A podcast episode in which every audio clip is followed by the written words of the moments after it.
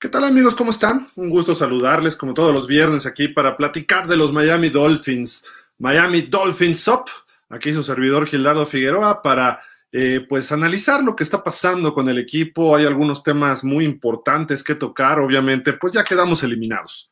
Eso pues es evidente, lo sabíamos desde el domingo pasado, principalmente con la derrota, a pesar de que todavía existía alguna posibilidad, pues sabíamos que íbamos a quedar eliminados los Dolphins.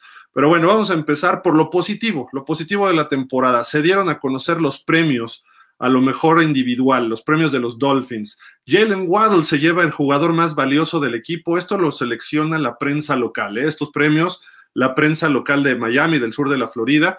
Y el premio Dan Marino MVP se lo lleva Jalen Waddle. Por ahí hubo un video que Dan Marino se lo, se lo da a reconocer y Jalen Waddle, pues totalmente fascinado es la palabra, ahí viendo a Dan Marino y gracias señor, gracias señor, le decía, y, Marino ahí pues no quiso hacer un speech muy, eh, pues muy elocuente, nada más le dijo felicidades, bla, bla, bla. Luego, el premio al liderazgo Don Shula. Este premio tiene un rato y se lo dan a Jason McCurdy. Esto quizá tiene que ver un poco también, pues, obviamente con la relación de los jugadores del equipo, ¿no? Y ahí está eh, Jason McCurdy, este jugador que llegó de los Pats. Luego, el premio al coraje o al valor, Ed Block, se lo llevan el Landon Roberts. Y finalmente, el premio al servicio comunitario, al servicio de la comunidad Nat Moore, para el novato Jalen Phillips. Así de que, como vemos, dos novatos en estos premios, dos jugadores, dos expats en medio, precisamente, que llegaron a Miami, uno este año y el otro el año previo. Pero bueno, ahí está la realidad de los Dolphins este año. Fueron los jugadores más importantes para eh, para la prensa local en Miami y también creo que votan los jugadores. Pero bueno, ahí, está, ahí están estos jugadores reconocidos este año. Me voy a ir un poco más rápido porque hay muchos temas. El domingo Miami juega contra los Pats en Hard Rock Stadium. Eh, no es precisamente el lugar ideal para el señor Bill Belichick. ¿Por qué? Ahorita les voy a mostrar por qué. Bill Belichick en Miami contra los Dolphins. Nueve ganados por doce perdidos. Bill Belichick ha perdido tres de los últimos cuatro en Hard Rock Stadium. Ha perdido seis de los últimos ocho. Quiere decir que solo ha ganado dos en los últimos ocho años ahí en Miami. Y esto pues incluye la era de Tom Brady. La mejor racha de Belichick fueron cinco ganados de seis partidos entre el 2007 y el 2012. Y su peor racha fue el inicio, sus primeros años como head coach de los Pats. Eh, perdió cuatro de los primeros cinco, del 2000 al 2004 vamos a otro tema relacionado con esto. Aquí están todos los partidos. Eh, en la era de Belichick contra Miami. Del lado izquierdo está el visitante, que son los Patriots, y del lado derecho local, que es Miami. Ahí están los partidos. A mí me llama mucho la atención varios, varios resultados. Ese 30-10 en 2001 fue el primer partido de Brady, el segundo partido de Brady como titular y Miami, Jason Taylor tuvo ahí un, eh, me parece que fue hasta touchdown, un fumble que se le va entre las piernas a Brady. Luego viene, eh, me dolió mucho el del 2003, que ganan los Pats en tiempo extra, pero en el 2004 fue fabuloso, con Jim Bates de head coach, interino ahí cubriendo a Wanstead, y con un coreback llamado AJ Philly ganamos 29-28 lunes por la noche. Luego el del 2006, fabuloso, ahí sí se lo tenemos que agradecer al señor Nick Satan, porque le puso una blanqueada a los Pats 21 a 0. Luego los Pats en el 2007 se pusieron las pilas y nos ganaron feo porque fue su año que terminaron invictos la temporada regular y eh, con, creo que fueron tres o dos pases de touchdown de Brady al señor Randy Moss y en ese partido iba perfecto después de un cuarto Tom Brady 11 de 11, tres touchdowns, nos estaban dando una paliza. En el 2008 eh, no pudimos ganarles la serie, ¿por qué? Porque eh, les ganamos el primero con la Wildcat en, Foxboro, pero finalmente vinieron a Miami y nos, nos pegaron. En el 2009 tuve la oportunidad de estar en ese partido, iba ganando 14-3 eh, los Pats y luego 21 eh, a, me parece que era 7, a 10, perdón, una cosa así, y Miami le saca el partido con dos intercepciones en el cuarto cuarto a Tom Brady, la última fue de Channing Crowder y con eso se selló el partido. Luego, eh, pues ahí vino, era la mejor racha de los Pats, que ganaron 4 de 5, y después ya empezó el dominio de Miami en Miami. 24-20 en el 13, 33-20 en el 14, 20-10 en el 15, sí nos ganaron en el 16, 35-14, luego en el 17 cuando estaba Jay Cutler, si se acuerdan, un lunes por la noche con Damukon Su y Xavier Howard eh, le interceptó dos pases a Brady y Sue le puso dos, tres cates a Brady muy buenos. El 2018, el milagro en Miami, el, Miami Miracle. El 2019 fue la paliza esa terrible que nos pusieron en el segundo, era el segundo partido de eh, Brian Flores como head coach. Nos había paleado primero los Ravens y luego los Pats llegaron y nos dieron esa paliza. Afortunadamente ese año Miami pudo ganar en Foxboro y como que cambió las condiciones. Y el año pasado, el, el, primer juego de Tua contra los Pats se ganó 22-12 en Hard Rock Stadium. Así de que ahí está, ahí están los números, ahí está esta situación. Y pues recordando un poquito la historia, cómo le ha ido en Miami a los coaches de los Dolphins contra Belichick. Empezamos por Flores, que va 1-1, Adam Gaze 2-1, Dan Campbell 1-0, porque pues nada más estuvo en un partido, Joe Philbin 2-1, Todd Bowles no los pudo enfrentar en su periodo que estuvo de interino, Tony Sparano le fue mal en Miami, un ganado, tres perdidos, eh, Cam Cameron 0-2, eh, perdón, Cam Cameron fue 1, 0-1, perdón, 0-2 fueron los dos derrotas, pero nada más es una derrota en Miami. Nick Saban repartió, pero el que le ganó fue la blanqueada. Jim Bates fue ese lunes por la noche y Wanstead es el que tiene la mejor marca con tres ganados y un perdido. Así están los, los números históricos de esta serie en Miami. No estamos hablando en Foxboro, donde solamente hemos ganado dos desde que está ahí el señor eh, Belichick, ¿no? Nada más dos veces y curiosamente esas dos veces nos han ganado. Y Miami no barre la serie a los Pats desde 1999, así de que esta es la oportunidad, eh, la oportunidad de oro para los Dolphins de cerrar con pues una buena pincelada, una palomita la temporada 2021 con un triunfo sobre los Pats con marca ganadora de 9-8 y barriéndole la serie por vez primera desde 1999. Eh, pues ya vámonos al partido de lleno. ¿Por qué? Los Pats están calificados con 10-6, Miami con 8-8 está fuera, la serie nos favorece 57 a 52. Eh, los Dolphins han ganado los últimos dos, el del año pasado y el que correspondía de la primera semana de este año, que se fue el que dice abajo, 17-16 allá en Gillette Stadium. Los Patriots salen favoritos por seis y medio y el over-under para los apostadores, pues está en 40 puntos. Eh, se puede ganar, sí, se puede ganar, etcétera, pero bueno, vámonos con Tres claves, tres claves simples, ya mencionamos algo en el programa franquicia. La primera, detener el juego terrestre de los Pats. Raquan Davis, Christian Wilkins, y podemos agregar ahí también, eh, pues, lo que sería Zach Sealer, eh, también los edges y los linebackers, ¿no? Pero principalmente los frontales, sobre todo Raquan Davis, que ha sido una potencia contra el juego terrestre.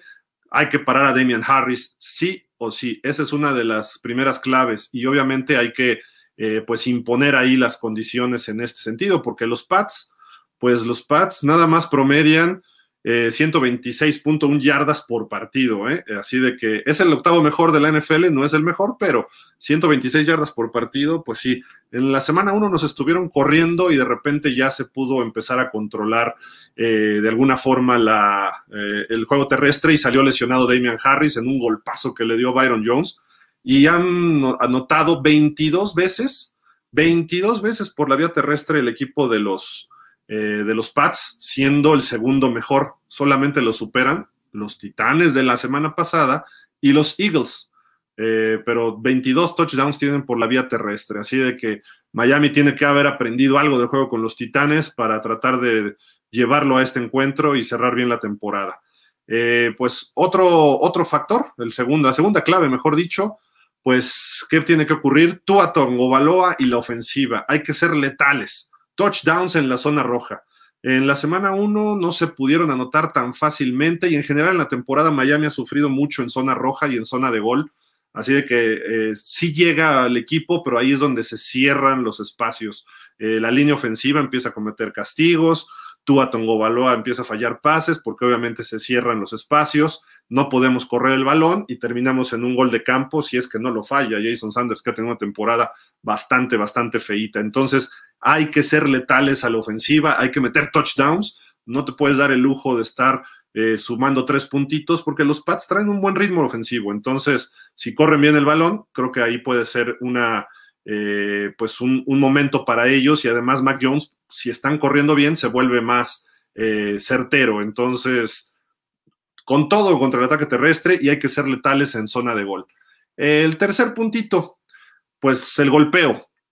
estos partidos, el de la semana 1, si se acuerdan, se dieron hasta con la cubeta estos dos equipos. Miami lo terminó ganando. Eh, hay que pegarle a Mac Jones sí o sí. En la, en la semana 1 se deshizo muy rápido del balón, pero hubo varios contactos y eso permitió que no estuviera tan certero en algunos momentos. Pero ahí está el golpe a Harris que le dio Byron Jones, está esa maroma de John Smith que fombleó, etcétera. Entonces la defensiva tiene que ser letalmente golpeadora. Tenemos que pegarle con todo a los Pats. Eso es una eh, realidad y el fútbol americano así se gana. Y pues hay que cerrar la temporada con una nota positiva y obviamente hay que ser golpeadores, presionar, lograr capturas, provocar fumbles, intercepciones. Se puede lograr, sí, todo esto se puede lograr, pero tienen que ser muy, eh, tienen que ganar el golpeo. Esto es la, la realidad. Y obviamente, pues ya hablando, regresando a la ofensiva, lo que se refería a la zona roja, pues Gesicki y Jalen Waddle tienen que aparecer y tienen que seguir figurando en este sentido. Pero bueno, ahí está. Todo para el partido de este domingo. Ya tienen datos, tienen información, eh, podemos analizarla, podemos platicarla. No le ha ido bien a Belichick en Miami, nueve ganados, 12 perdidos. Sería ideal ponerse, ponerlo con 9-13. Eh, creo que por ahí podríamos empezar a encontrar algunas eh, fórmulas y quizá algo positivo para terminar la temporada pensando ya en el 2022. Pero bueno, vámonos a otro tema. El tema que pues por ahí se han mencionado ya algunas posibilidades de Miami para un futuro coreback. Y todo el mundo lo vemos. Eh, Tongo Baloa ahorita no es la solución. Eh, quizá en dos años, quizá no lo sea nunca, no lo sabemos, pero simple y sencillamente podemos decir que hay opciones para Miami en el draft. Vamos a suponer que no hay trade por Watson ni por nadie, no llega ningún veterano y tú sigue en el equipo. ¿Por qué no traerle un coreback eh, novato para competir? Y esto nos puede dar ciertas ventajas. Obviamente por ahí hay algunos, algunas opciones, pero aquí yo vi unas que destacan, algunos este, videos en Estados Unidos, eh, se llama Chat Sports, algo así, y ponen cinco opciones para Miami. Eh, no estoy tan de acuerdo, pero con algunas, pero bueno, ahí están.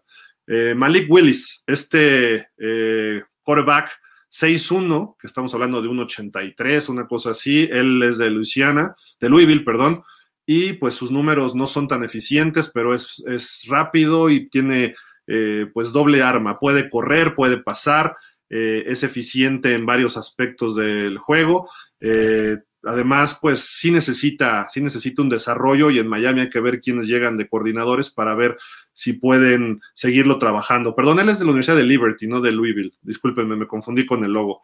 Eh, puede, puede ser adecuado para Miami en el sentido de que puede estar de banca y después de estar en la banca puede ser el que aporte eh, pues un año de experiencia detrás de Tua y en algún momento de emergencia entrar. No es tan grande como Jacoby Brissett, pero es un poco el estilo de Brissett. Vámonos con el número 4. Sam Howell de los Star Hills de la Universidad de Carolina del Norte. Eh, tampoco es muy alto, 1.83. Eh, sus números ahí están, en el 2021. En general, pues positivo el porcentaje de completos, más, más del doble de touchdowns que intercepciones. Eso siempre es lo que buscas en un eh, coreback, ya sea colegial, profesional juvenil, intermedia, infantil, eso es lo que se busca. Eh, inició muy mal la temporada este, este muchacho, sí lo, cotizaba, lo cotizaban bien, según muchos scouts, pero eh, empezó muy mal la temporada colegial, pero fue tomando su, ritmo al final de la temporada.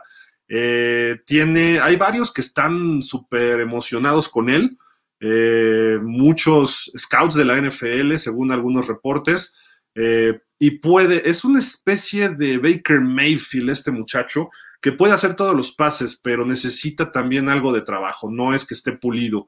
Eh, hay algunos que sí están ahí muy, muy contentos con él. Pero vamos con el siguiente.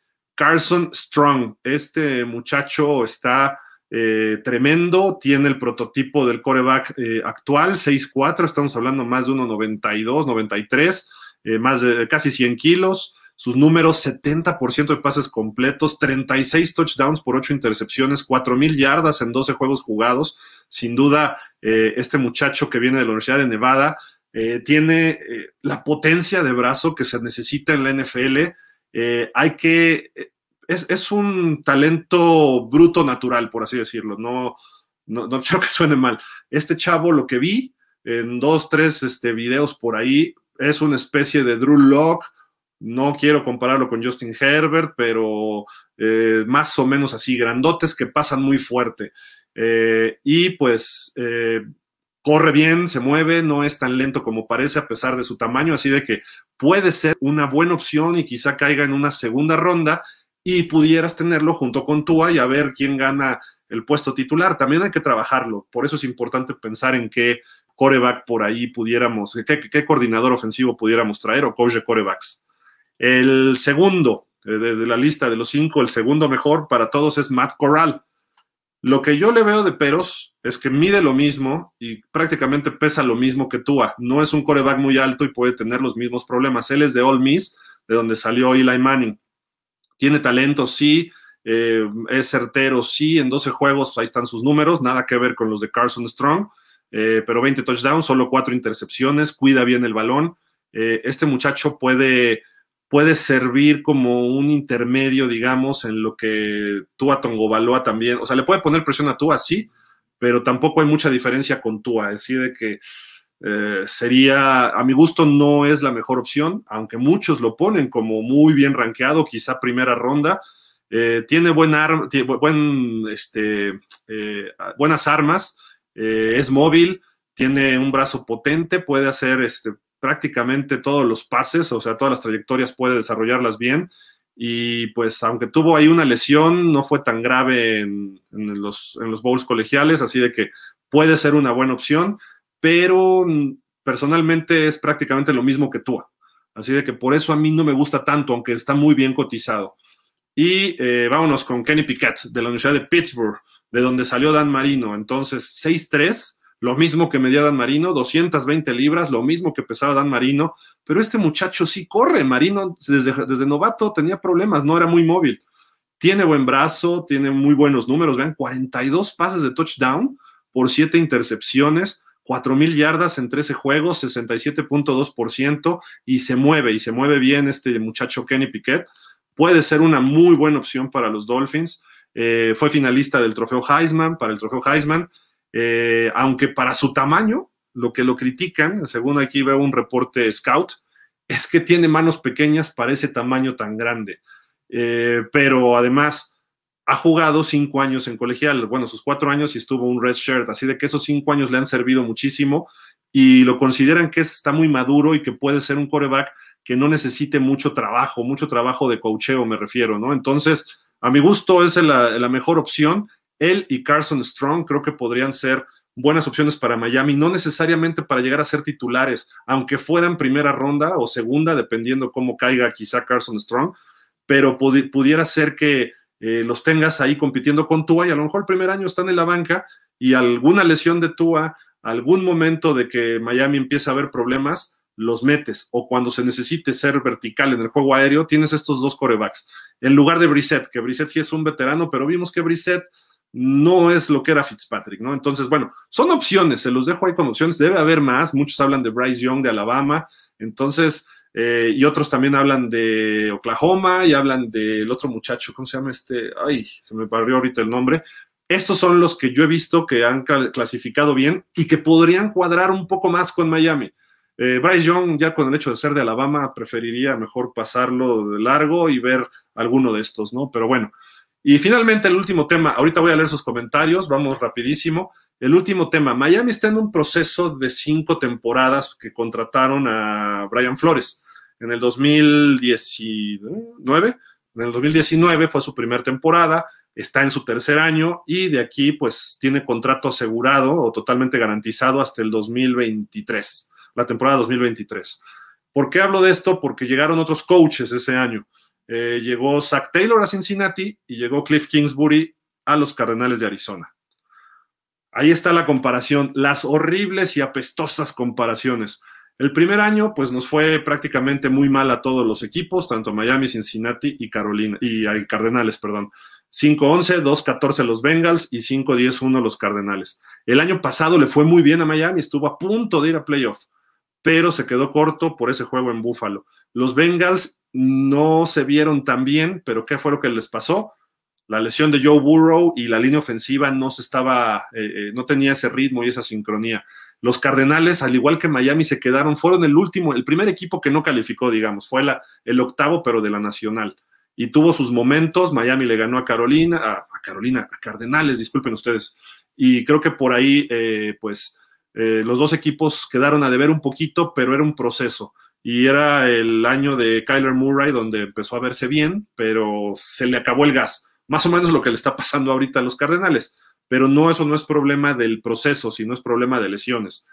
Y en el 2021, ¿cómo vamos hasta el momento? Miami 8-8, fuera de playoff, eliminado. Los Bengals 10-6, ya calificados y campeones divisionales del norte de la americana, donde estaba supuestamente Cleveland, un equipo muy fuerte, donde está Pittsburgh, tradicionalmente equipo de playoff, y Baltimore, mismo caso y donde Baltimore tenía al MVP de la temporada de hace dos años, Lamar Jackson. Y Cincinnati no solo le ganó a Baltimore, sino que le metió más de 40 en cada partido. Y ya le ganó también a Pittsburgh. Y juega este domingo contra los Browns, que se supone que los Browns deberían estar en playoff y como campeones divisionales. Y Cincinnati, pues creo que puede por. Ya perdió el primero con los Browns. Vamos a ver si pierden. A final de cuentas no cambia esto. Los Browns eliminados y Cincinnati en playoff. Pero ¿qué es lo que importa? la comparación también, no solo de los coaches, sino de los corebacks de estos equipos con los de Miami. Eh, vamos a ver cómo le va en playoff a los Bengals. Creo que pueden tener oportunidad de ganar un partido. Hay que ver contra quién le toca. Si le toca contra los Pats, van a tener problemas. Si le toca quizá contra los Chargers, vamos a ver otra vez Burrow Herbert. Eh, Derek Carr y los Raiders pueden causarle problemas a los bengalíes. Eh, o Indianapolis. Indianapolis es un equipo muy bueno. A lo mejor lo sacan rápido a los Bengals, sí pero no dejan de ser explosivos y tienen una combinación ahí letal entre dos jovencitos de Burrow y Yamar Chase.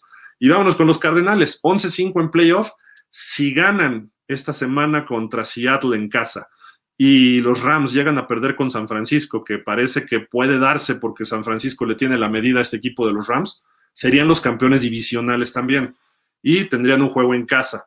Ya sería cosa de ver si le tocan los Rams, les toca Filadelfia, o eh, si, es, si se da eso, sería San Francisco. Alguno de estos tres equipos le tocaría a los Cardenales y serían partidos muy buenos, sin duda.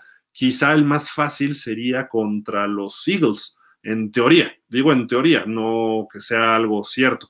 ¿Por qué? Porque San Francisco estuvo en Super Bowl hace dos años, bla, bla, bla, y pudieran avanzar una ronda más los Cardenales, sí. Igual los Bengals si tienen un juego en casa.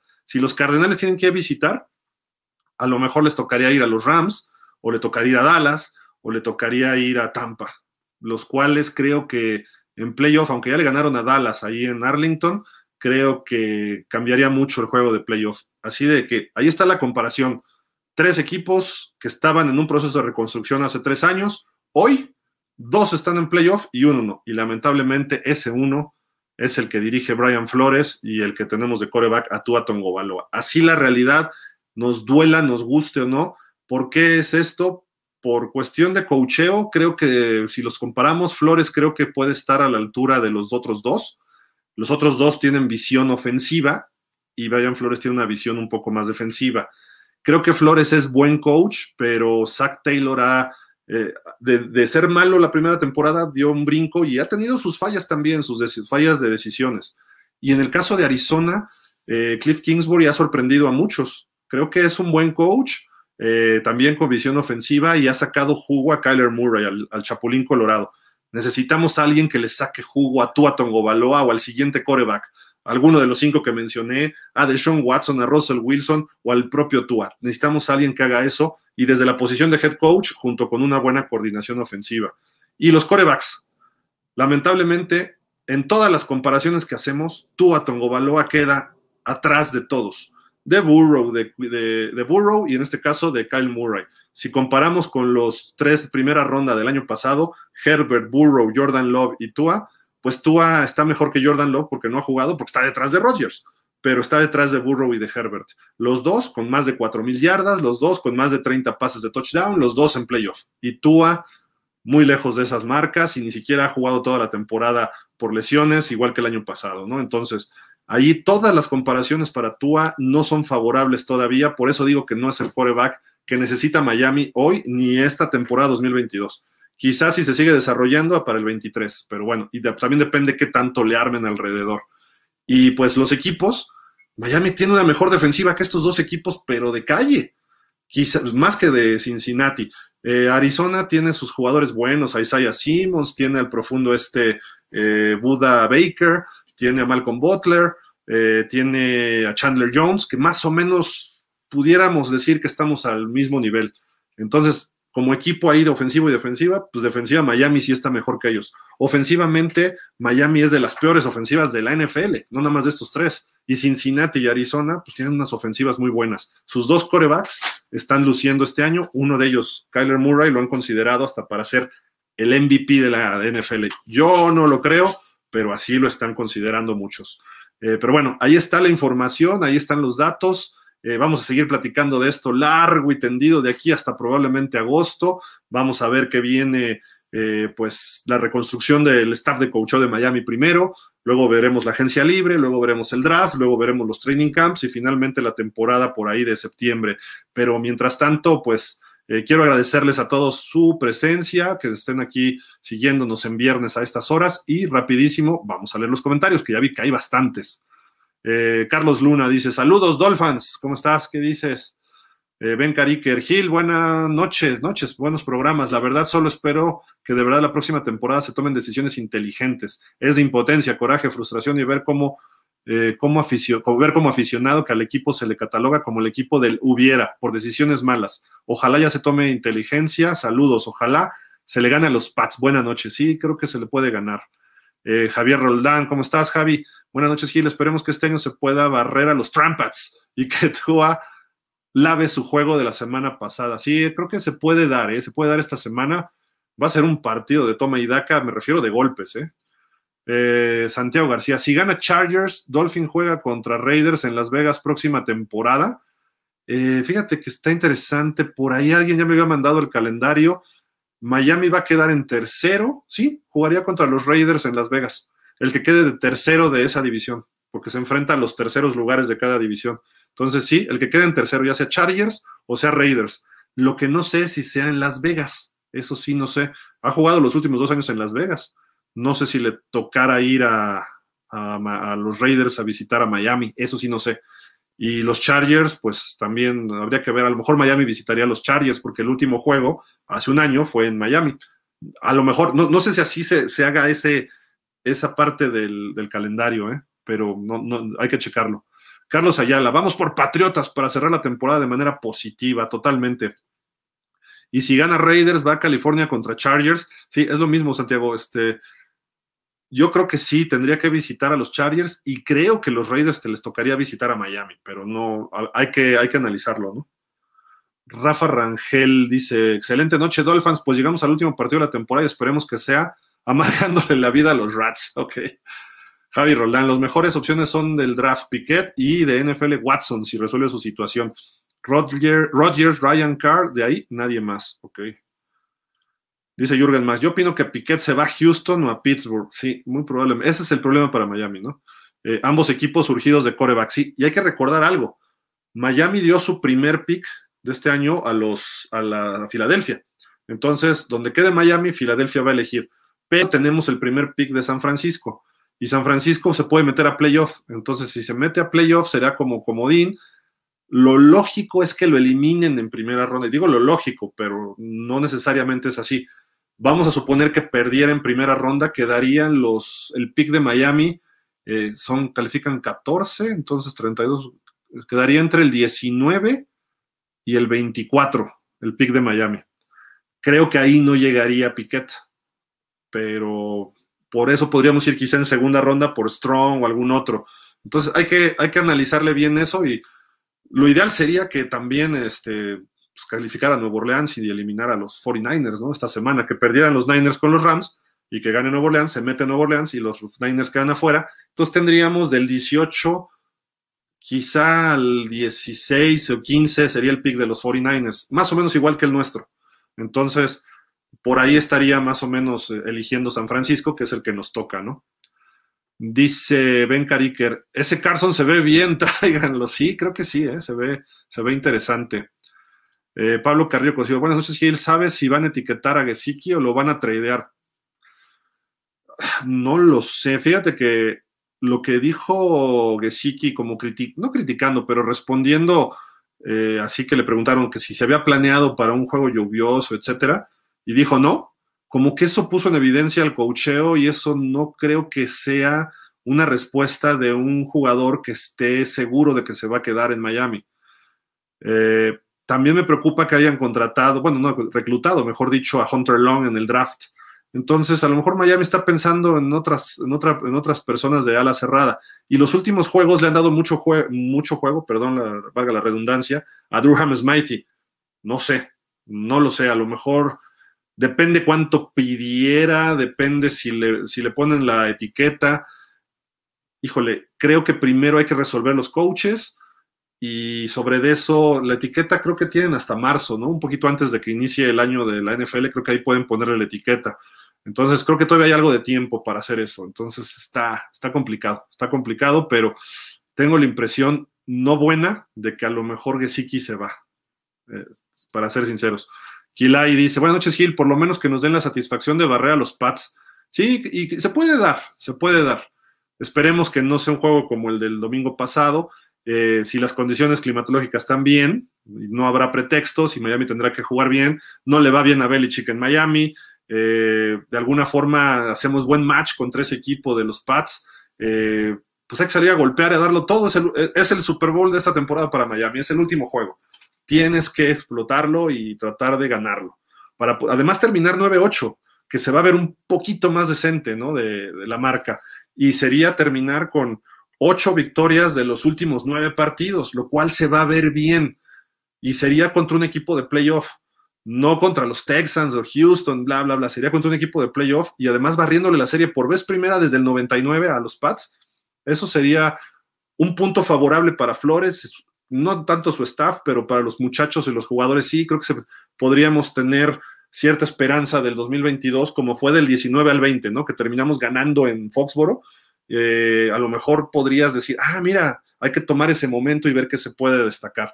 Necesitamos un buen juego de Tua, un buen juego de Tua no como el del domingo pasado, por lo menos un juego de los que tuvo contra los Jets y que tuvo contra Houston, eh, bueno, contra Houston no jugó contra Carolina, etcétera, ese tipo de juegos, buen porcentaje de completos, sin errores, sin fumbles y sin intercepciones, y si hace eso Tua, creo que vamos a poder sacar este partido. Aún así, jugando bien, puede que no lo ganemos, pero eh, creo que se puede cumplir, ¿no? Entonces sería genial, Kila, estoy de acuerdo contigo.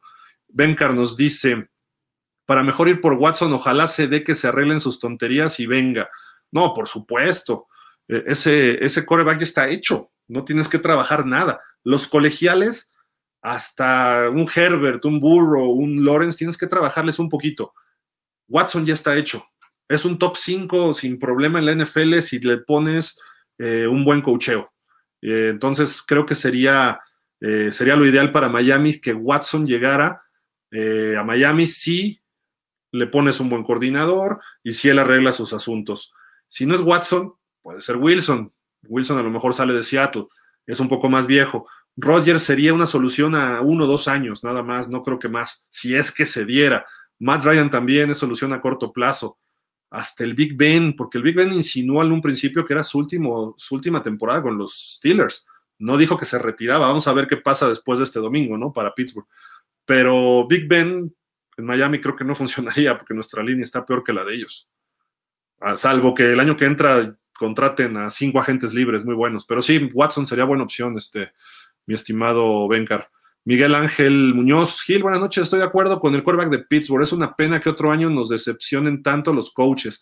Necesitamos repuntar, ser líderes e imponer un estilo de juego. La verdad, qué vergüenza contra los titanes, pero nos dieron una buena dosis de realidad. Urge que el gerente tome decisiones y si se tiene que cortar a Flores, que se haga, preferiblemente empezar de cero. Hay que hacer una buena evaluación y creo que el partido de este domingo le va a ayudar o le va a perjudicar a Flores. ¿eh? Hay, que, hay, que, hay que ver. Rafael Gil, pregunto, ¿se puede juzgar la calidad de un head coach sin tomar en cuenta la selección que hace de su staff, coordinadores, etcétera? Yo creo que es parte de su responsabilidad y eso pone en muy mala posición al señor Flores. Rafa, lo dijiste, estoy de acuerdo contigo, porque el coach normalmente elige su staff no es necesario, puede ser que el gerente le diga, a ver, te, recomiendo este, o, tenemos este coordinador, es muy bueno, manténlo, no sé. Pero la realidad es que Flores, hasta donde yo sé, es el que ha decidido de su staff. Entonces, Sí, obviamente, si el staff te falla, es, es parte de la calificación al head coach, porque, pues como una empresa, un director general tiene que delegar en sus subdirectores o gerentes o pues, no sé, otro rango que haya, pero em, tiene que delegar. A ver, tú te encargas de esto. Yo tengo la dirección general, pero tú eres el director de tal área y tú eres el director de tal otra área y tú el de tal área. Son los coordinadores. Y luego esos tienen sus subdirectores o sus gerentes, el gerente de línea ofensiva, el gerente de, equipos especiales, no sé, eh, y el staff médico, no sé, todo eso. Entonces, sí, obviamente tú evalúas a un director o a un coach por cómo se desempeña su, su, equipo, ¿no? Y más si él pone a las personas que él cree que son las adecuadas, ¿no? Ahí a lo mejor no está haciendo una buena evaluación él de, de los coaches asistentes, ¿no? Y eso sí es, más allá de ganados y perdidos, esos detalles también son con él, así como el involucramiento con todo el equipo y no nada más con el área defensiva, así como cuando de repente dices, oye, ya agarró él las jugadas ofensivas y empezó a cambiar Miami, ah, órale, está bien, eso le da bonos positivos, pero el staff le da que tenga que hacer el director el puesto de un subdirector o de un gerente, pues no habla bien del mismo director. O sea, aunque lo haga muy bien, o sea, eh, más vale delegar, ¿no? Y que haya gente capaz. Es más, debe haber gente mucho más capaz que, que Flores en la defensiva y mucho más capaz que Flores en la ofensiva. Y ahí es donde tú pones a coaches. los equipos buenos contratan a ex head coaches como coordinadores, que obviamente antes fueron coordinadores o coaches de alguna posición. Entonces, eso, eso es importante para Miami. Si queremos dar el siguiente paso, búscate a ex head coaches y tráetelos de coordinadores. Lo que está haciendo Boyer en la defensa creo que está bien. Es un joven que se ve que es inteligente. Creo que él se puede mantener, si es que Flores no se va, ¿no? Pero si a la ofensiva tienes que traer a un verdadero head coach, a un pues Jason Garrett, a un eh, Adam Gaze, discúlpenme que lo repita, pero Mike Shula o Brian Dable, que son eternos coordinadores que no han podido ser head coaches, pero obviamente están como asistentes en otros equipos, ellos van a salir de ahí solamente si se van a dar un brinco, ¿no? Quizá Mike Shula sea más factible porque él está de coach de corebacks, no coordinador. Entonces a lo mejor lo puedes sacar de coach de corebacks y lo promueves a coordinador. ¿O qué tal si cortan a Matt Nagy los, los, los osos? Le dices, oye, pues vente acá a coachar a la ofensiva, ¿no? Este, tú eres, tienes esa idea ofensiva, o a este Eric Bieniemi de los Chiefs, en fin, hay muchas opciones, ¿no? Pero eh, estoy de acuerdo con todo lo que dices, este, Rafa, totalmente. Pablo Carrillo Cosio Gil, ¿crees que Miami tenga futuro con la dirección de Flores?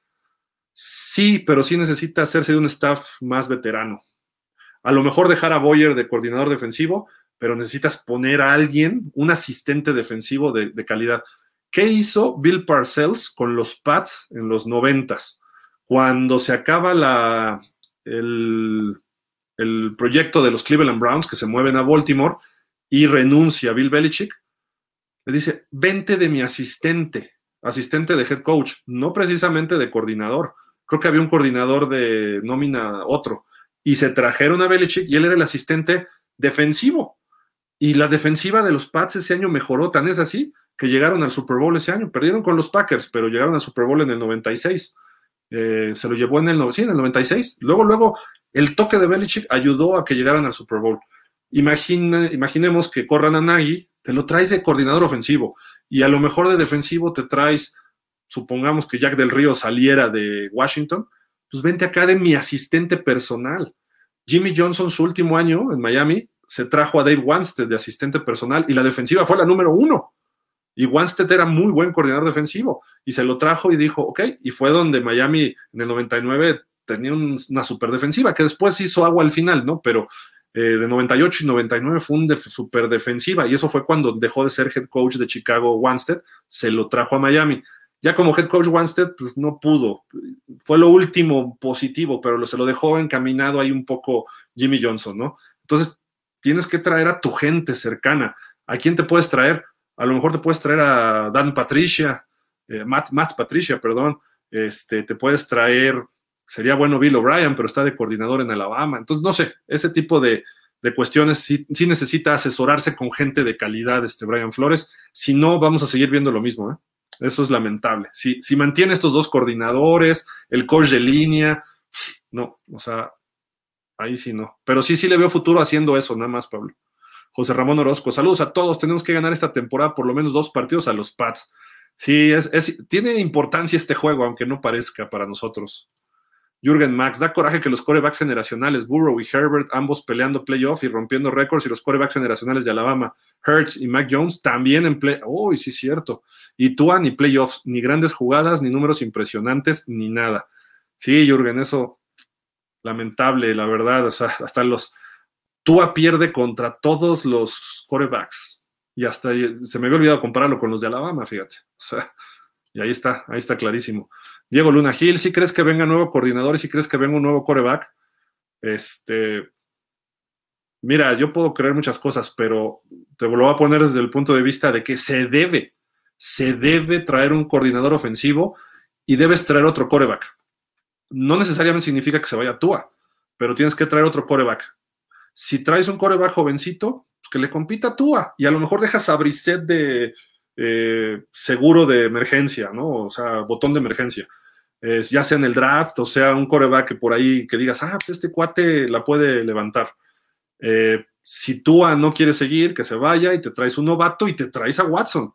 O sea, el hecho de traerte a Watson, yo, yo no le quitaría el dedo del renglón de traerte a un Strong o traerte a un, este, ¿cómo se llama el otro? Malik Willis o alguno de estos corebacks en segunda o tercera ronda, te lo traes también. ¿Para qué? Para desarrollar los corebacks. ¿Qué tal si Watson se vuelve loco otra vez y hace otra estupidez y termina en la cárcel? pues entonces ya tienes un novato desarrollado. Y Brissett, pues es un, es un Fitzpatrick, es una solución temporal nada más. Brissett era para que ya fuera titular en, en Indianápolis y lo banquearon con, ¿quién fue? Con Philip Rivers y pues este año salió porque hasta Carson Wentz es mejor que él, se está viendo, ¿no? Dice José Ramón Orozco Cervantes, tenemos que retener a Gesicki. Sí, claro, es buenos. Por ahí leí algo y me habían dicho, Gesicki quiere jugar más como receptor. Y más que jugar, creo que quiera ganar como receptor, ¿no? Porque ganan más los abiertos que los a las cerradas. Pero yo no creo que el contrato de Kelsey o de Kittle o de Darren Waller le pida mucho al contrato de Devante Parker. Entonces, Gesicki debería ubicarse y seguir siendo ala cerrada, mejorar en lo que tiene que mejorar y decir, órale, le entro como ala cerrada, pero págame entre el top 5 de las alas cerradas del NFL. ¿Por qué? Porque tengo mejores manos que Kelsey. Que Kelsey sí es más grande, es más fuerte, pero yo me aviento y bajo mejor que Beckham los pases, ¿no? O sea, se puede vender, se puede cotizar, y Miami debería retenerlo, también a un buen precio, porque Miami necesita cubrir otras áreas también. Si es muchísimo, el ala cerrada tenemos para dar y regalar. O sea, Shaheen, Smithy, hay que ver a Hunter Long y, pues obviamente Gesicki, son los cuatro como más sólidos. Entonces, creo que si se va Gesicki no vamos a, sí se pierde algo, pero tampoco es que, eh, o sea, yo sé que mucha gente lo quiere y a mí me gusta mucho Gesicki, pero, o sea, no es que perdamos en su momento a un Dan Marino, ¿no? O sea, o que perdiéramos en su momento a Ricky Williams. No, o sea, Gesicki sí es muy bueno, pero si no le dan juego y si no le manda pases tú a los que debería, Hubo una, racha en la temporada que sí, lo estaban explotando bien y de repente parece que se les olvidó que existía Gesicki. Y sí, los otros equipos también le cubren más a Gesicki. Pero pues yo veo que los otros equipos cubren a Gronkowski, a Kelsey, a Kittle, a Waller. Y sí tienen un partido malo, pero no 3-4. Y Gesicki de repente este año cayó en, en una racha mala. Entonces, no necesariamente, si es a buen precio, que se quede, porque también hay que invertir en otros lados. Miguel Ángel Reyes, ¿qué jugadores de línea ofensiva de primer nivel van a estar en la agencia libre para que Miami los contrate? Eh, la verdad no he visto, eh, escuché de uno y no me acuerdo ahorita. No sé si es el de San Francisco, si firmó por un año Trent Williams, el tackle, pero este, te lo checo más con calma después, ¿no? Este, Miguel Ángel, porque hay que ver las listas, cómo están, no lo tengo ahorita disponible, como es tema más de off-season, por eso no me he metido tanto en eso, ¿no? Pero prometo, prometo checarlo para las siguientes columnas o en los programas ahí con Javi, con Fer y con Israel. Ahí les, les damos esa información. A lo mejor el martes, bueno, el martes va a ser más un wrap-up de la temporada, un cerrojazo, pero los siguientes programas de los del martes del show de los Dolphins. Jürgen, le preguntaron a Gesicki que si tenía algún plan de juego para la lluvia y él dijo que no. No es posible que los coaches no tomen en cuenta el factor clima. Sí, Y eso como que siento que hay un rompimiento de Gesicki con el staff. Eh, y no me gusta. Y Gesicki ha apoyado a otros jugadores públicamente en Twitter, en Facebook, en Instagram, cuando dicen algo de sus contratos y eso creo que con Baker. Entonces, se me hace que no lo están apoyando tanto este, el, equipo, no tanto los compañeros. Rafael Watson, coreback, Shula, coordinador ofensivo, no pido más. Oh, sería bueno, Rafa. Y algún corredorcito hay que, hay que buscarlo. A lo mejor ya lo tenemos con los nuevos que llegaron. Tifos y Gil, no creo que Flores haya, haya hecho mal trabajo a nivel defensiva, no se le puede criticar nada, simplemente no le he encontrado a la persona idónea en la ofensiva y tiene responsabilidad. Sí, de acuerdo, estamos de acuerdo, ¿eh? Estamos de acuerdo, Tifosi. Edgar, ¿qué, coreback suplente te gusta para Miami? No, no está mal Brissett de suplente, pero siempre y cuando Tua esté creciendo más de lo que creció bien un rato y de repente como que vino un retroceso de Tua. Si Tua y Brissett se quedan, no es malo. O sea, pero necesitamos más de Tua. Que Tua juegue como contra Atlanta toda la temporada. Eso es lo que necesitaríamos. Que Tua tenga partidos así que sea capaz de ir largo, corto, que tenga cuatro touchdowns, tres touchdowns, que le baje un poco a la intercepción, tuvo dos, pero eso, eso es lo que yo, yo, yo vería. Entonces, un coreback suplente, si, si Brissett está de suplente por un juego o por medio juego que entre porque salió golpeado el coreback, Tua, digamos, está bien. Pero ya que tenga que cargar con el equipo, lo vimos, le tocó además la parte más dura del calendario y pues no, no pudo, no pudo. Le tocó los Raiders, más o menos, él nos ayudó y casi saca el partido. Indianapolis no pudo. Tampa no pudo. Eh, bueno, el final de Buffalo movió al equipo en un principio y le falló ahí un poco a Flores algunas decisiones en lugar de ir por goles de campo y por eso nos blanquearon.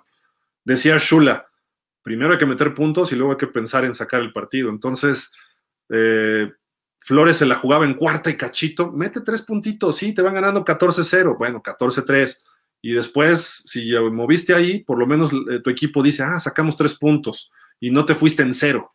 Y le pasó varias veces en ese partido, no tanto en línea de gol, algún, hubo un fumble ahí de Jaquim Grant, y creo que dos cuartas oportunidades, que si, los, si, hubieran, si se hubieran con, este, eh, sumado en puntos, hubiera sido un 14-6 al medio tiempo y dices, oye, estamos un touchdown y conversión. Pero eso luego los coaches últimamente los he visto que han cometido cosas medio raras.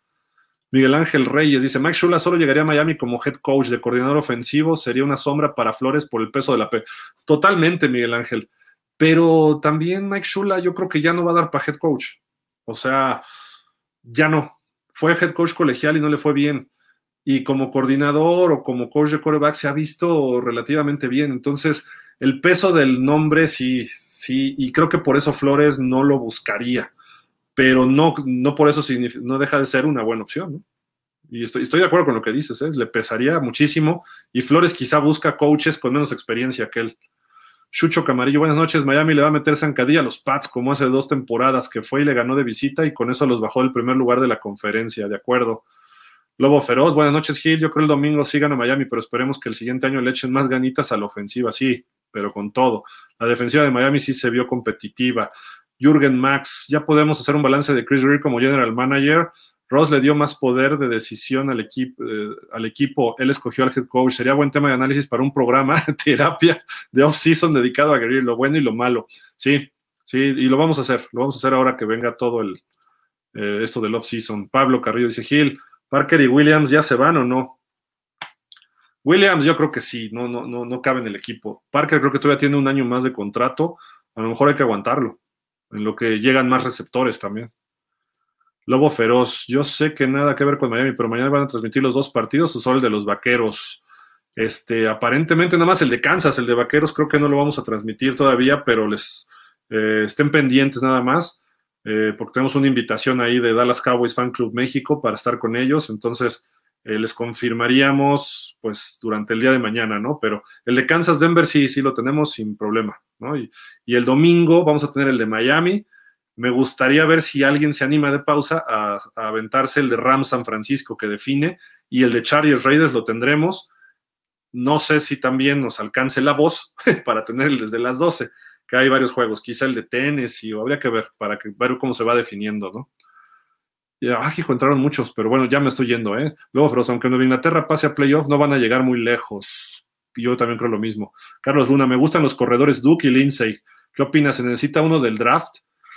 Hay buenos en el draft, ¿eh? Entonces, a lo mejor sí, pero tanto Duke Johnson como Philip Lindsay, eh, pues llegaron de reserva. Entonces, no sé, no sé cómo, cómo verlo, ¿no? Porque ya cuando tengas que cargar con el peso del equipo, Philip Lindsay tuvo una buena temporada en Denver y después lesiones, se vino abajo. Duke Johnson ha sido ese, corredor de relleno en diferentes, entonces creo que por ahí más o menos está medio, medio complicado. Víctor Apurecio, escuchando al coach, ¿está escuchando a Flores? Está, no, pero habló temprano, ¿no, Flores? Sí, no. Y Jürgen Max, Gesicki es lo que le llaman un possession receiver, lento pero grande y con buenas manos, no tanto un tight end porque no bloquea. Por eso a veces lo alinean hasta fuera de la formación, porque es predecible que cuando está él, un 70-30, que sea jugada de pase. Totalmente de acuerdo, Jürgen. Parece más a un Cooper Cup, a un Hunter Renfro, eh, en su momento a un Chris Hogan, ¿se acuerdan del 7-Eleven? En fin, todos, todos estos cuates. Pablo Carrillo Gil, ¿qué, equipo daría más picks por Tua? No, no sé, pero bueno, para en caso de que se resuelvan las demandas contra Watson, sea una realidad para Miami. Yo creo que si nos dan una tercera ronda sería mucho, ¿eh? Ahorita por Tua. O sea, no vamos a recuperar primera y ni múltiples. Quizá una tercera y una opcional dependiendo de lo que del desempeño de Tua. Pero no creo que obtuviéramos ahorita primera, ¿no? Segunda, a lo mejor si Tua le va muy bien en su primer año con alguien más, pero son especulaciones, pero yo no creo que, que nos den más de una tercera.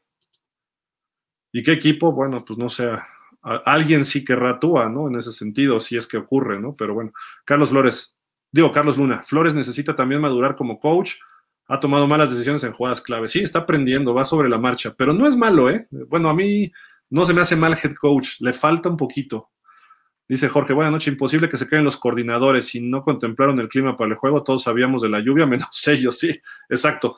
Amigos, los dejo. Oye, la columna se supone que es de 20 minutos y llevamos 50. Muchísimas gracias, buen viernes, pásenla bien. Nos vemos el domingo en el partido de Miami contra los Pats. Estén pendientes de las transmisiones de pausa. Muchísimas gracias, saludos a todos. Cuídense. A ver, entró una de David Galo. Saludos, Gil. ¿Tú cambiarías a Tua o armarías una mejor línea ofensiva? Cambiaría Tua. Cambiaría Tua. Porque tienes línea ofensiva, sí, y te va a meter a playoff, sí, pero cuando tenga que jugar contra equipos que dominen a tu línea, no va a ser ese coreback que se zafe de los tacleos o que eh, tenga que mandar el pase importante. Entonces, sí, sí cambiaría Tua. No, no le veo futuro a Tua. Como coreback, franquicia, élite. Tua a la larga lo veo como un coreback reserva en la NFL y bueno, o sea, va a tener sus momentos buenos, pero no la consistencia que deba, ¿no? Entonces, por ahí. Pero bueno, vámonos, vámonos. Muchísimas gracias. Eh, saludos a todos y como siempre nos despedimos diciendo, fins up. Hasta la próxima. Buen fin de semana. Cuídense, por favor, muchísimo. Las cosas se están poniendo difíciles. Bye. Gracias.